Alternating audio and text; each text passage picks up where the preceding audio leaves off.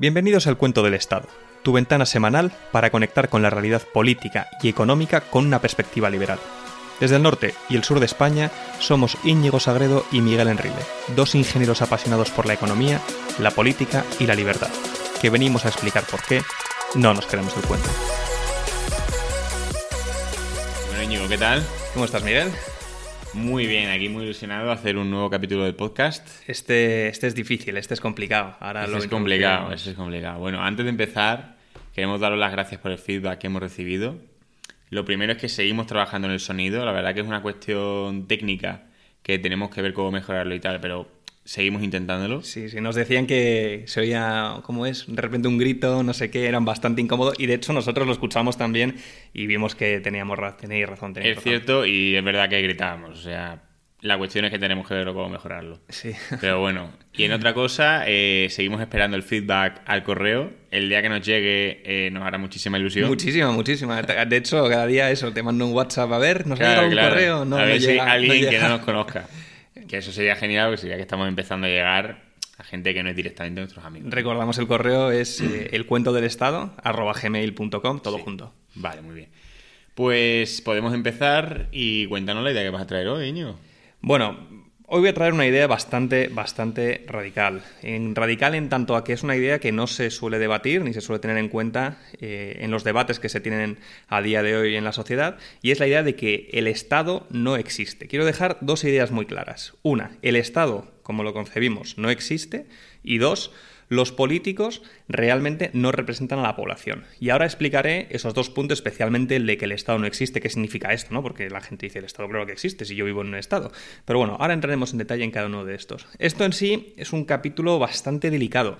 Yo soy consciente que además una vez que te das cuenta de cómo está realmente formado el Estado, y ahora veremos que no existe como tal, sino que son políticos coordinados, es muy difícil dar vuelta atrás. Eh, esto lo explican algunos autores como Rothbard, eh, que en sí es quitarle la máscara al Estado. Entonces, bueno, vamos a intentar hacer un esfuerzo por explicar esto. Para empezar, eh, vamos a empezar con una idea de cuál es la historia del Estado. O sea, al final, sin entrar muy en detalle en temas históricos, eh, los estados cómo se forman. Pues tú tienes un grupo de, de bandidos que conquistan un territorio y lo saquean. Y luego cogen y se van a otro. Pero hay un momento en que se dan cuenta de que es mucho más eficiente quedarse en un territorio, ofrecerles, entre comillas, protección de otros bandidos y cobrarles y saquearles a cambio una cantidad de su producción.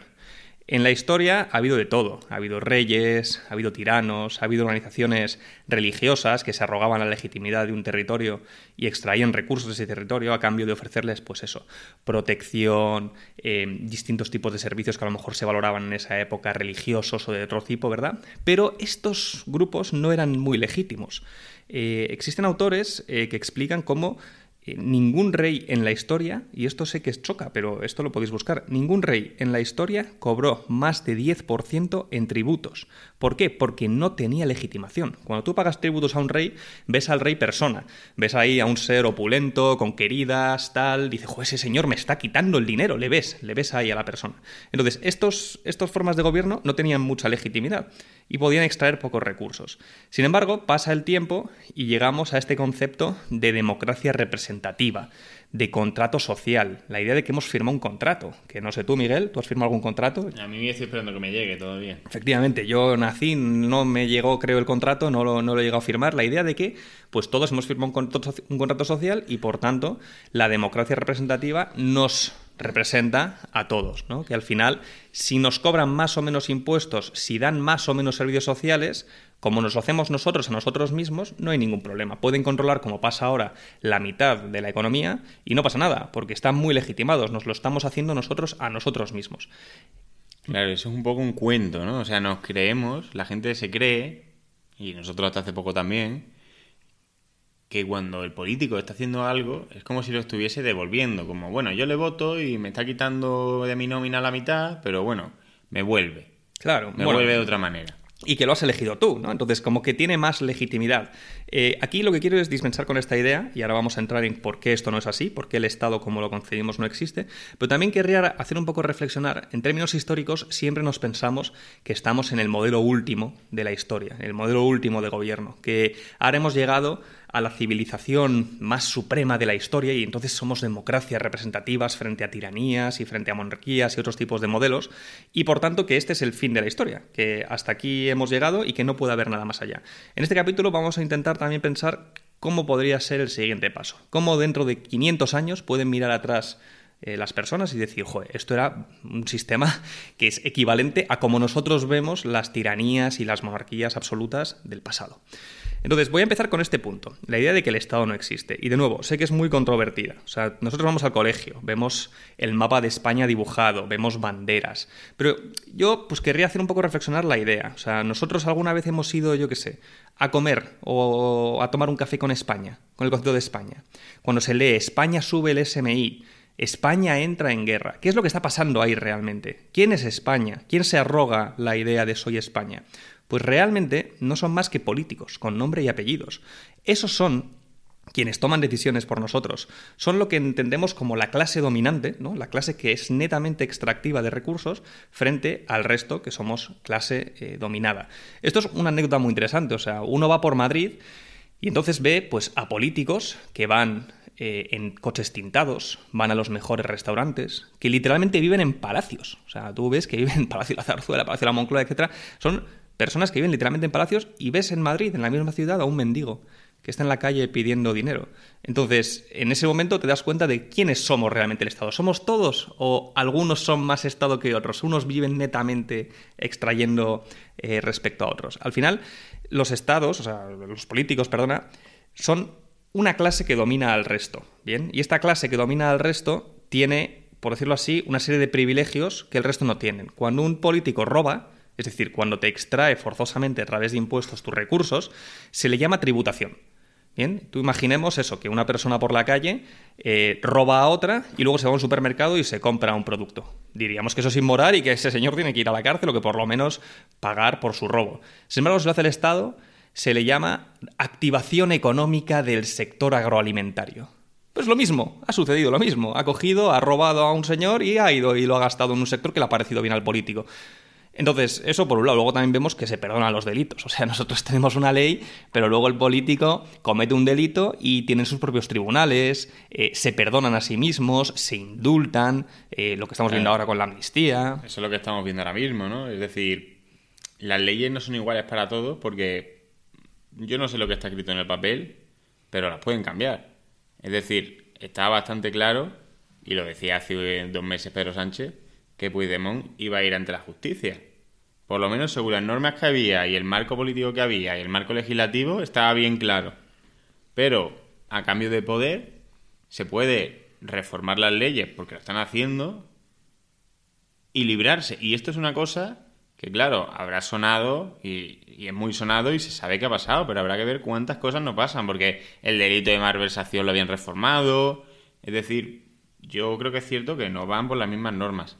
Bien, entonces al final, esta idea que escuchamos de Estado de Derecho, hay muchos autores que explican que es un oxímoron. O sea, el Estado en sí no se puede. Eh, no puede estar sujeto a derecho, porque, de nuevo, son ellos juez y parte.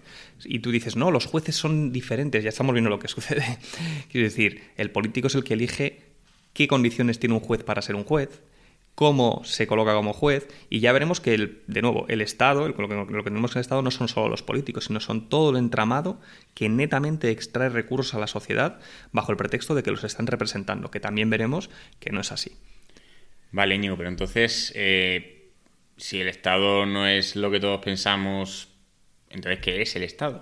Bueno, esta parte es muy, muy interesante. Y esta es una de las razones por las que creo que el liberalismo puede ser un movimiento transversal. Es decir, puede ser algo que la gente tanto de derechas como de izquierdas se den cuenta realmente de la situación en la que estamos, de que nos mantienen entretenidos con debates vacíos, pero qué es lo que está pasando detrás. Y yo creo que tanto la derecha como la izquierda ven injusticias, pero no ven cuál es la raíz de la injusticia. La, la derecha ve que el Estado realmente pues son los políticos, son políticos, eso, con nombre y apellidos, que van en coches de lujo, tienen sus dietas, eh, cobran sueldos increíbles, que luego se terminan y, se van a una empresa con las, a las que le da ayuda a vivir con unos salarios de 300.000 euros, etc. Son personas que netamente extraen recursos al resto de la sociedad a través de la fuerza, es decir, le ponen una pistola y dicen no me pagas o vas a la cárcel. La izquierda también ve ciertas injusticias porque ve grandes empresas y dice, joder, ahí tiene que haber algún problema. O sea, ¿cómo es posible que estas grandes empresas, y tienen parte de razón, esto es lo que mi ley llama los empresarios o los empresarios prebendarios.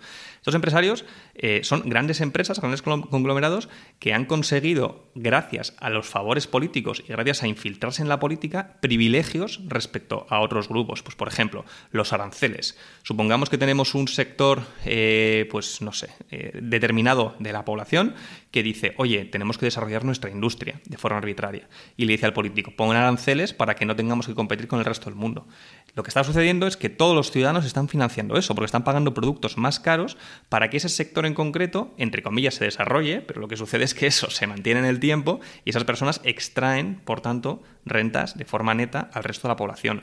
Monopolios también. Oye, te crean un monopolio ficticio a través del Estado porque te dan una licencia y no puedes hacer otra cosa.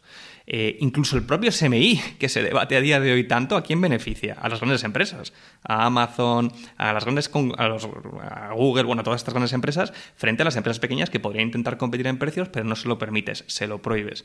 Milei lo decía muy bien, decía, es curioso porque eh, le comentaba que un asesor suyo le decía que independientemente de quién ganaba las elecciones, si la derecha o la izquierda en Argentina, a la Casa Rosada, que es el equivalente a la Moncloa, llegaban los mismos políticos, eh, perdón, los mismos empresarios siempre. Llegaban los de las mismas empresas a decir, oh, muy bien, enhorabuena, oye, mira, pues esta ayuda que me estás dando, este subsidio, me lo sigues manteniendo, tal, no sé qué. Entonces, de nuevo, es una situación en la cual tiene una relación entre ellos y que netamente lo que están haciendo es extraer al resto de personas su dinero. El político le da favores al empresario y luego, a cambio, el empresario pues le da dinero. O por la puerta de atrás con corrupción directa, pero tampoco hace falta que sea eso. ¿Qué ha pasado con Garzón hace nada?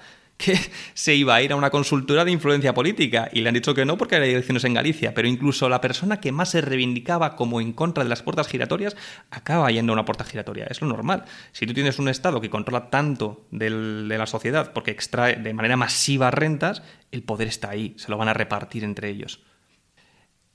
Entonces, hemos visto ya que realmente lo que se le llama el Estado, España, la soberanía, son un conjunto de políticos que están bien coordinados y un conjunto de empresarios, eh, empresarios, empresarios prebendarios que son capaces de coordinarse con esos políticos para que esa relación simbiótica lo que haga finalmente es extraer de manera masiva recursos por la fuerza al resto de la población.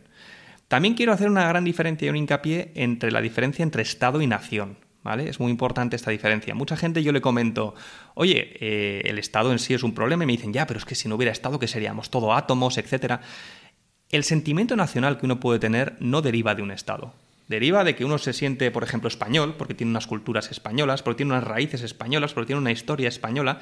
Para sentirse español y ser una persona con unas fuertes creencias nacionales españolas y sentirse identificado con España, no hace falta que tengas un Estado que te roba la mitad de tu dinero. Un ejemplo claro es Estados Unidos. Estados Unidos ha sido un país muy patriota, de hecho era mucho más patriota antes que ahora, y cuando se fundó era un Estado que no recaudaba apenas impuestos, que era la máxima libertad y sin embargo tenía un arraigo americano fuerte, porque es un tema de cultura y de valores y no de tener un Estado grande que te extraiga recursos.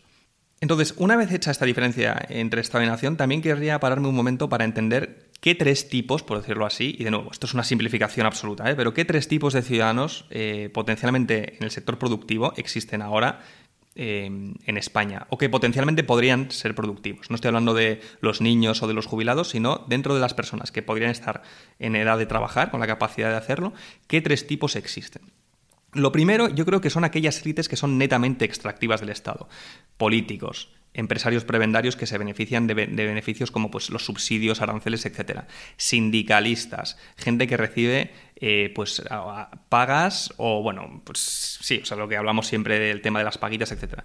Estos son personas que son netamente extractivas, que, que, extraen netamente rentas al resto. Luego tenemos dos más, dos secciones más. Los funcionarios, que uno puede pensar, joder, los funcionarios es que son muchos en este país, mm, es correcto.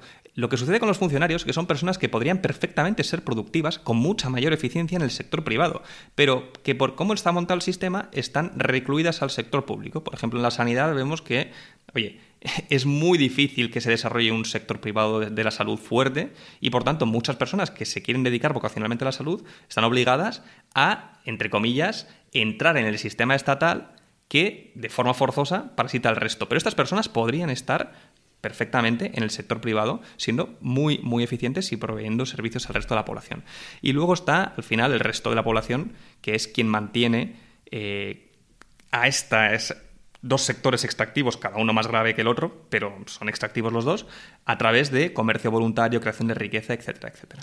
De hecho, en el tema de la medicina no es opcional, es decir, no es que los médicos quieran pasar por la sanidad pública, es que el tema de la especialización, una vez que te sacas del MIR, en España la única manera de formarte en medicina y especializarte en una, o sea, la que sea, ¿no? Pues dermatología, oftalmología, lo que sea, es pasando por el aro de trabajar cinco años obligatoriamente en la sanidad pública y luego tendrás tu especialización y podrás legalmente, porque el Estado así lo ha decidido, que puedas operar o que puedas hacer tus cosas. Entonces, no hay esa opción. Justo los médicos son bastante rehenes del Estado. Es decir, no pueden decir, bueno, pues yo me formo en un hospital privado. No, eso no existe.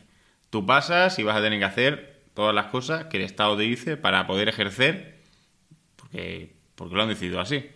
Justo, justo. O sea, el Estado te da al final licencias, te otorga privilegios, te otorga que si no haces esto no puedes ejercer en este sector, etcétera. Correcto, exactamente.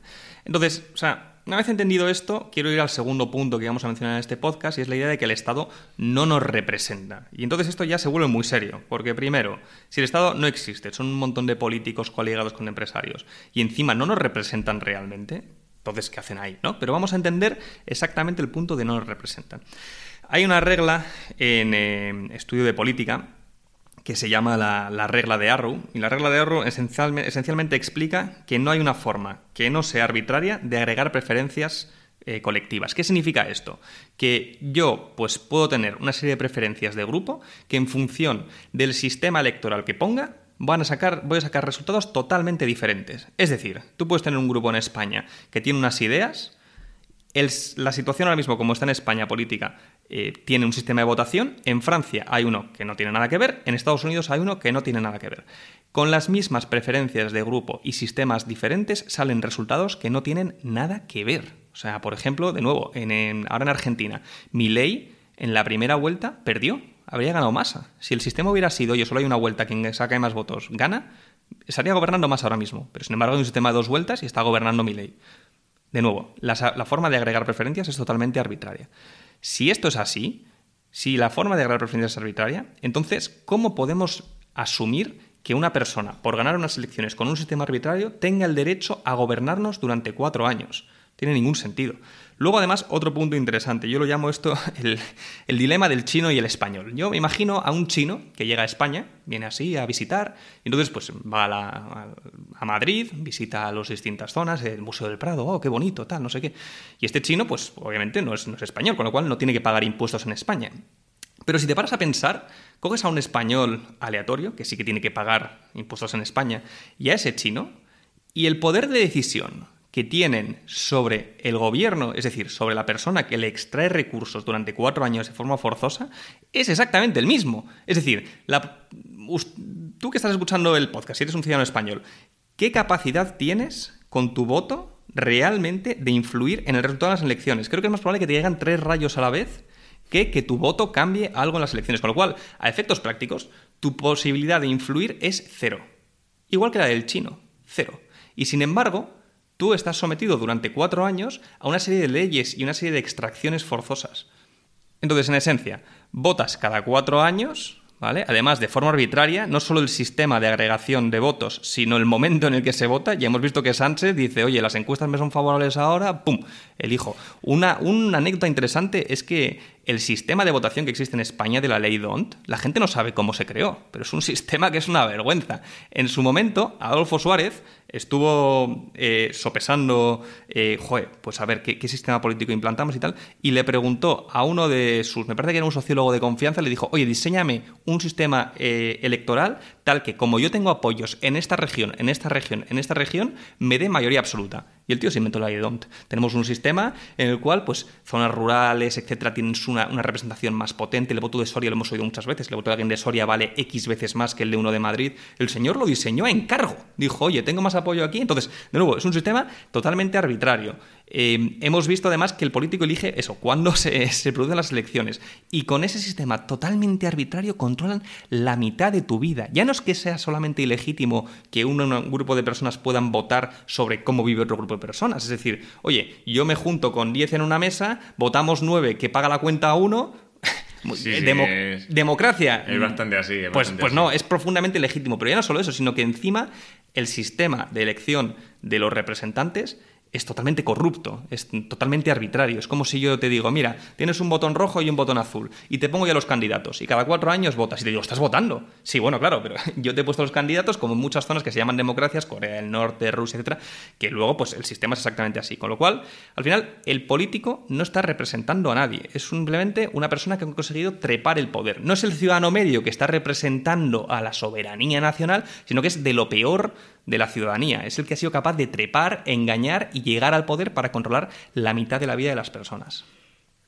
Bueno, eso puede ser así, pero dentro de lo que cabe, eh, se dice mucho y hasta cierto punto puede tener razón, ¿no? De que de alguna manera el Estado somos todos. Es decir, todos aportamos en la medida de nuestras posibilidades a esa caja pública y todos recibimos en mayor o menor medida servicios públicos.